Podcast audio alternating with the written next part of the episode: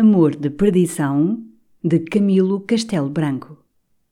Capítulo 8 Mariana, a filha de João da Cruz, quando viu seu pai pensar a chaga do braço de Simão, perdeu os sentidos. O ferrador riu estrondosamente da fraqueza da moça e o académico achou estranha sensibilidade em mulher afeita a curar as feridas com que seu pai vinha laureado de todas as feiras e romarias. Não há ainda um ano que me fizeram três buracos na cabeça, quando eu fui à Senhora dos Remédios, ao amigo, e foi ela que me tosquiou e raspou o casco à navalha, disse o ferrador. Pelo que vejo, o sangue do fidalgo deu volta ao estômago da rapariga. Estamos então bem aviados. Eu tenho cá a minha vida e queria que ela fosse enfermeira do meu doente. És ou não és, rapariga? disse ele à filha, quando ela abriu os olhos com semblante de envergonhada da sua fraqueza. Serei com muito gosto se o pai quiser. Pois então, moça, se hás de ir costurar para a varanda, vem aqui para a beira do senhor Simão. Dá-lhe caldos a miúdo e trata-lhe da ferida. Vinagre e mais vinagre quando ela estiver assim a modo de roxa. Conversa com ele, não o deixes estar a malucar, nem escrever muito, que não é bom quando se está fraco do miolo. E Vossa Senhoria não tenha aquelas de cerimónia, nem me diga a Mariana, a menina isto, a menina aquilo. É, rapariga, dá cá um caldo. Rapariga, lava-me o braço. Dá cá as compressas. E nada de políticas. Ela está aqui como sua criada, porque eu já lhe disse que, se não fosse o pai de Vossa Senhoria, já ela há muito tempo que andava por aí às esmolas, ou pior ainda. É verdade que eu podia deixar-lhe uns benzinhos ganhos ali a soar na bigorna há dez anos, afora uns quatrocentos mil réis que herdei de minha mãe, que Deus haja. Mas Vossa Senhoria bem sabe que, se eu fosse à forca ou pela barra fora, vinha à justiça e tomava conta de tudo para as custas. Se Vossa Mecê tem uma casinha sofrível, atalhou Simão, pode, querendo, casar a sua filha numa boa casa de lavoura. Assim ela quisesse. Maridos não lhe faltam. Até o alferes da casa da igreja a cria, se eu lhe fizesse doação de tudo, que pouco é, mas ainda vale quatro mil cruzados bons. O caso é que a moça não tem querido casar. E eu, a falar verdade, sou só e mais ela, e também não tenho grande vontade de ficar sem esta companhia para quem trabalho como moiro. Se não fosse ela, Fidalgo, muita asneira tinham feito. Quando vou às feiras ou romarias, se a levo comigo, não bato nem apanho. Indo sozinho, é desordem certa. A rapariga já conhece quando a pinga me sobe ao capacete do alambique. Puxa-me pela jaqueta e, por bons modos, põe-me fora do arraial. Se alguém me chama para beber mais um quartilho, ela não me deixa ir. E eu acho graça à obediência com que me deixo guiar pela moça, que me pede que não vá por alma da mãe. Eu cá, em ela me pedindo por alma da minha santa mulher, já não sei de que freguesia sou. Mariana ouvia o pai escondendo o meio rosto no seu alvíssimo avental de linho. Simão estava-se gozando na simpleza daquele quadro, rústico, mas sublime de naturalidade. João da Cruz foi chamado para ferrar um cavalo e despediu-se nestes termos. Tenho dito, rapariga, aqui te entrego o nosso doente.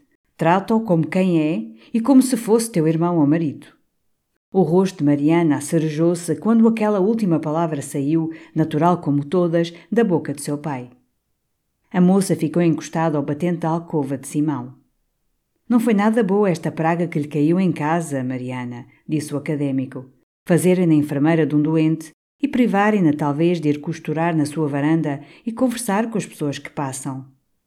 Que me se dá a mim disso? respondeu ela, sacudindo o avental e baixando o cós ao lugar da cintura com infantil graça. Sente-se, Mariana. Seu pai disse-lhe que se sentasse. Vá buscar a sua costura e dê-me dali uma folha de papel e um lápis que está na carteira. Mas o pai também me disse que o não deixasse escrever, respondeu ela, sorrindo. Pouco não faz mal. Eu escrevo apenas algumas linhas.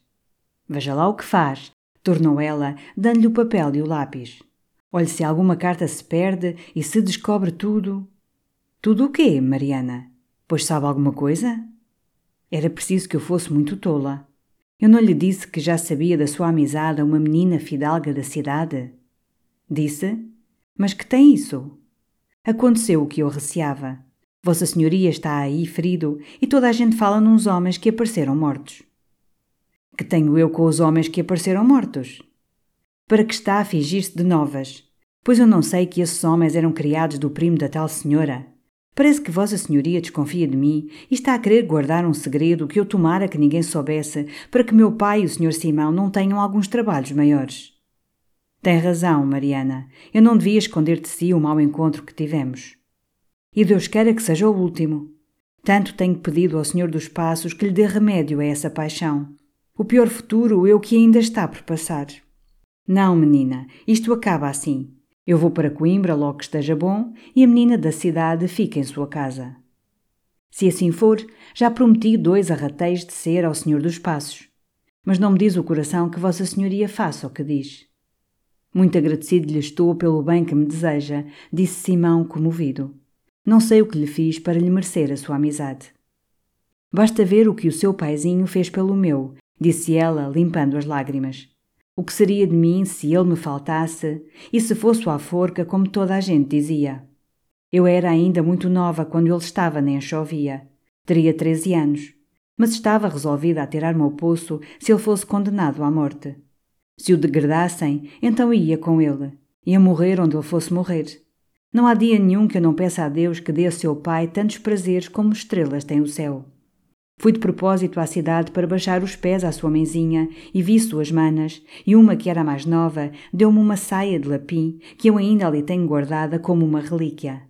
Depois, cada vez que ia à feira, dava uma grande volta para ver se acertava de encontrar a senhora Dona Ritinha à janela. E muitas vezes vi o senhor Simão. E talvez não saiba que eu estava a beber na fonte quando Vossa Senhoria, Há dois para três anos, deu muita pancada nos criados, que era mesmo um rebuliço que parecia o fim do mundo. Eu vim contar ao pai, e ele até caiu ao chão a dar risadas como um doido. Depois nunca mais o vi, senão quando Vossa Senhoria entrou com o tio de Coimbra.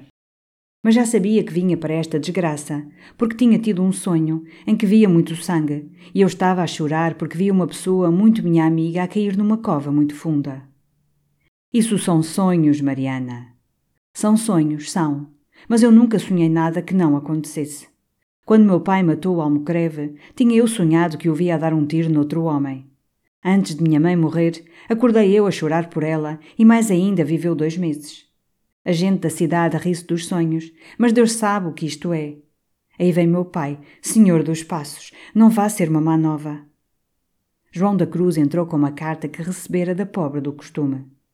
Enquanto Simão leu a carta escrita do convento, Mariana fitou os seus grandes olhos azuis no rosto académico e a cada contração da fronte dele angustiava-se-lhe a ela o coração.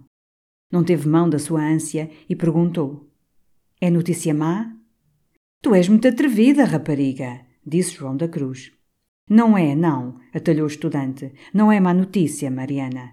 Senhor João, deixe-me ter na sua filha uma amiga, que os desgraçados é que sabem avaliar os amigos. Isso é verdade, mas eu não me atrevi a perguntar o que a carta diz. Nem eu perguntei, meu pai, foi porque me pareceu que o Sr. Simão estava aflito enquanto lia. E não se enganou, tornou doente, voltando-se para o ferrador. O pai arrastou Teresa ao convento. Sempre é patife de uma vez, disse o ferrador, fazendo com os braços instintivamente o movimento de quem aperta entre as mãos um pescoço. Neste lance, um observador perspicaz veria luzir nos olhos de Mariana um clarão de inocente alegria. Simão sentou-se e escreveu sobre uma cadeira que Mariana espontaneamente lhe chegou, dizendo: Enquanto escreve, vou olhar pelo caldinho que está a ferver. É necessário arrancar-te daí, dizia a carta de Simão. Esse convento há de ter uma evasiva. Procura e diz-me a noite e a hora em que devo esperar-te. Se não puderes fugir, essas portas hão de abrir-se diante da minha cólera. Se daí te mandarem para outro convento mais longe, avisa-me, que eu irei, sozinho ou acompanhado, roubar-te ao caminho. É indispensável que te refaças de ânimo para te não assustarem os arrojos da minha paixão. És minha. Não sei de que me serve a vida se a não sacrificar a salvar-te. Creio em ti, Teresa, creio. Ser-me-ás fiel na vida e na morte. Não sofras com paciência, luta com heroísmo. A submissão é uma ignomínia, quando o poder paternal é uma afronta. Escreve-me a toda a hora que possas. Eu estou quase bom. Diz-me uma palavra, chama-me, e eu sentirei que a perda do sangue não diminui as forças do coração. Simão pediu a sua carteira, tirou dinheiro em prata, deu ao ferrador e recomendou-lhe que o entregasse à pobre com a carta. Depois ficou relendo a de Teresa e recordando-se da resposta que dera. Mestre João foi à cozinha e disse a Mariana: Desconfio de uma coisa, rapariga. O que é, meu pai? O nosso doente está sem dinheiro. Porquê? O pai como sabe isso? É que ele pediu uma carteira para tirar dinheiro e ela pesava tanto como uma bexiga de porco cheia de vento. Isto bole-me cá por dentro. Queria oferecer-lhe dinheiro e não sei como há de ser. Eu pensarei nisso, meu pai, disse Mariana, refletindo. Pois sim, cogita lá tu, que tens melhores ideias que eu. E, se o pai não quiser bolir nos seus quatrocentos, eu tenho aquele dinheiro dos meus bezerros. São onze moedas de ouro menos um quarto. Pois sim, falaremos. Pensa tu no modo de ele aceitar sem remorsos. Remorsos, na linguagem pouco castigada de mestre João, era sinônimo de escrúpulos ou repugnância. Foi Mariana levar o caldo a Simão, que lhe o rejeitou como distraído em profundo cismar. Pois não toma o caldinho, disse ela com tristeza. Não posso, não tenho vontade, menina. Será logo. Deixe-me sozinho algum tempo. Vá, vá. Não passe o seu tempo ao pé de um doente aborrecido. Não me quer aqui? Irei e voltarei quando Vossa Senhoria chamar. Dissera isto Mariana com os olhos a rever em lágrimas. Simão notou as lágrimas e pensou um momento na dedicação da moça, mas não lhe disse palavra alguma. E ficou pensando na sua espinhosa situação. Deviam de ocorrer-lhe ideias aflitivas que os romancistas raras vezes atribuem aos seus heróis. Nos romances todas as crises se explicam, menos a crise ignóbil da falta de dinheiro. Entendem os novelistas que a matéria é baixa e plebeia. O estilo vai de má vontade para coisas rasas. Balzac fala muito em dinheiro, mas dinheiro a milhões. Não conheço, nos 50 livros que tenho dele, um galã no entreacto da sua tragédia a cismar no modo de arranjar uma quantia com que paga o alfaiate ou se desembarace das redes que um usurário lhe lança, desde a casa do juiz de paz a todas as esquinas, de onde o assaltam o capital e juro de 80%. Disto é que os mestres em romance se escapam sempre. Bem sabem eles que o interesse do leitor se gela a passo igual que o herói se encolhe nas proporções destes heróizinhos de botequim, de quem o leitor dinheiroso foge por instinto e o outro foge também porque não tem que fazer com ele. A coisa é vilmente prosaica, de todo o meu coração o confesso. Não é bonito deixar a gente vulgarizar-se o seu herói a ponto de pensar na falta de dinheiro, um momento depois que escreveu à mulher estremecida uma carta como aquela de Simão Botelho. Quem a lesse diria que o rapaz tinha postadas, em diferentes estações das estradas do país, carroças e folgadas parelhas de mulas para transportarem a Paris, a Veneza ou ao Japão a bela fugitiva. As estradas, naquele tempo, deviam ser boas para isso. Mas não tenho a certeza de que houvesse estradas para o Japão. Agora creio que há, porque me dizem que há tudo pois eu já lhes fiz saber, leitores, pela boca de mestre João, que o filho do corregedor não tinha dinheiro. Agora lhes digo que era em dinheiro que ele cismava quando Mariana lhe trouxe o caldo rejeitado. A meu ver, deviam atribulá-lo estes pensamentos. Como pagaria a hospitalidade de João da Cruz? Com que agradeceria os desvelos de Mariana? Se Teresa fugisse, com que recursos proveria a subsistência de ambos? Ora, Simão Botelho saíra de Coimbra com a sua mesada, que não era grande, e quase lhe absorvera o aluguel da cavalgadura e a gorjeta generosa que dera ao arrieiro, a quem devia o conhecimento do prestante ferrador. As relíquias desse dinheiro dera a zelo à portadora da carta naquele dia. Má situação. Lembrou-se de escrever à mãe. Que lhe diria ele? Como explicaria a sua residência naquela casa? Deste modo, não iria ele dar indícios da morte misteriosa dos dois criados de Baltazar Coutinho? Além de que, subajamente sabia ele que sua mãe o não amava. E, a mandar-lhe algum dinheiro em segredo, seria escassamente o necessário para a jornada até Coimbra. Péssima situação. Cansado de pensar, favoreceu a providência dos infelizes com um sono profundo. E Mariana entrara pé ante pé na sala e, ouvindo-lhe a respiração alta, aventurou-se a entrar na alcova. Lançou-lhe um lenço de caça sobre o rosto, em roda do qual zumbia um enxame de moscas. Viu a carteira sobre uma banqueta que adornava o quarto, pegou nela e saiu pé ante pé. Abriu a carteira, viu papéis que não soube ler, e num dos repartimentos duas moedas de seis vinténs. Foi restituir a carteira ao seu lugar e tomou de um cabide as calças, colete e jaqueta à espanhola do hóspede. Examinou os bolsos e não encontrou um ceitil. Retirou-se para um canto escuro do sobrado e meditou. Esteve meia hora assim e meditava angustiada a nobre rapariga. Depois ergueu-se de golpe e conversou longo tempo com o pai. João da Cruz escutou-a, contrariou-a, mas ia de vencida sempre pelas réplicas da filha, até que, afinal, disse: Farei o que dizes, Mariana. Dá-me cá o teu dinheiro, que não vou agora levantar a pedra da lareira para abolir no caixote dos quatrocentos mil réis. Tanto faz um como o outro. Teu é ele todo. Mariana deu-se pressa em ir à arca, de onde tirou uma bolsa de linho com dinheiro em prata e alguns cordões, anéis e arrecadas. Guardou o seu ouro numa boceta e deu a bolsa ao pai. João da Cruz aparelhou a égua e saiu. Mariana foi para a sala do doente. Acordou Simão. Não sabe? exclamou ela com semblante entre alegre e assustado, perfeitamente contrafeito. Que é, Mariana? Sua mãezinha sabe que Vossa Senhoria aqui está. Sabe? Isso é impossível. Quem o diria? Não sei. O que sei é que ela mandou chamar meu pai. Isso espanta-me. E não me escreveu? Não, senhor. Agora me lembro que talvez ela soubesse que o senhor aqui esteve e cuide que já não está e por isso lhe não escreveu. Poderá ser? Poderá? Mas quem o diria? Se isto se sabe, então podem suspeitar da morte dos homens. Pode ser que não.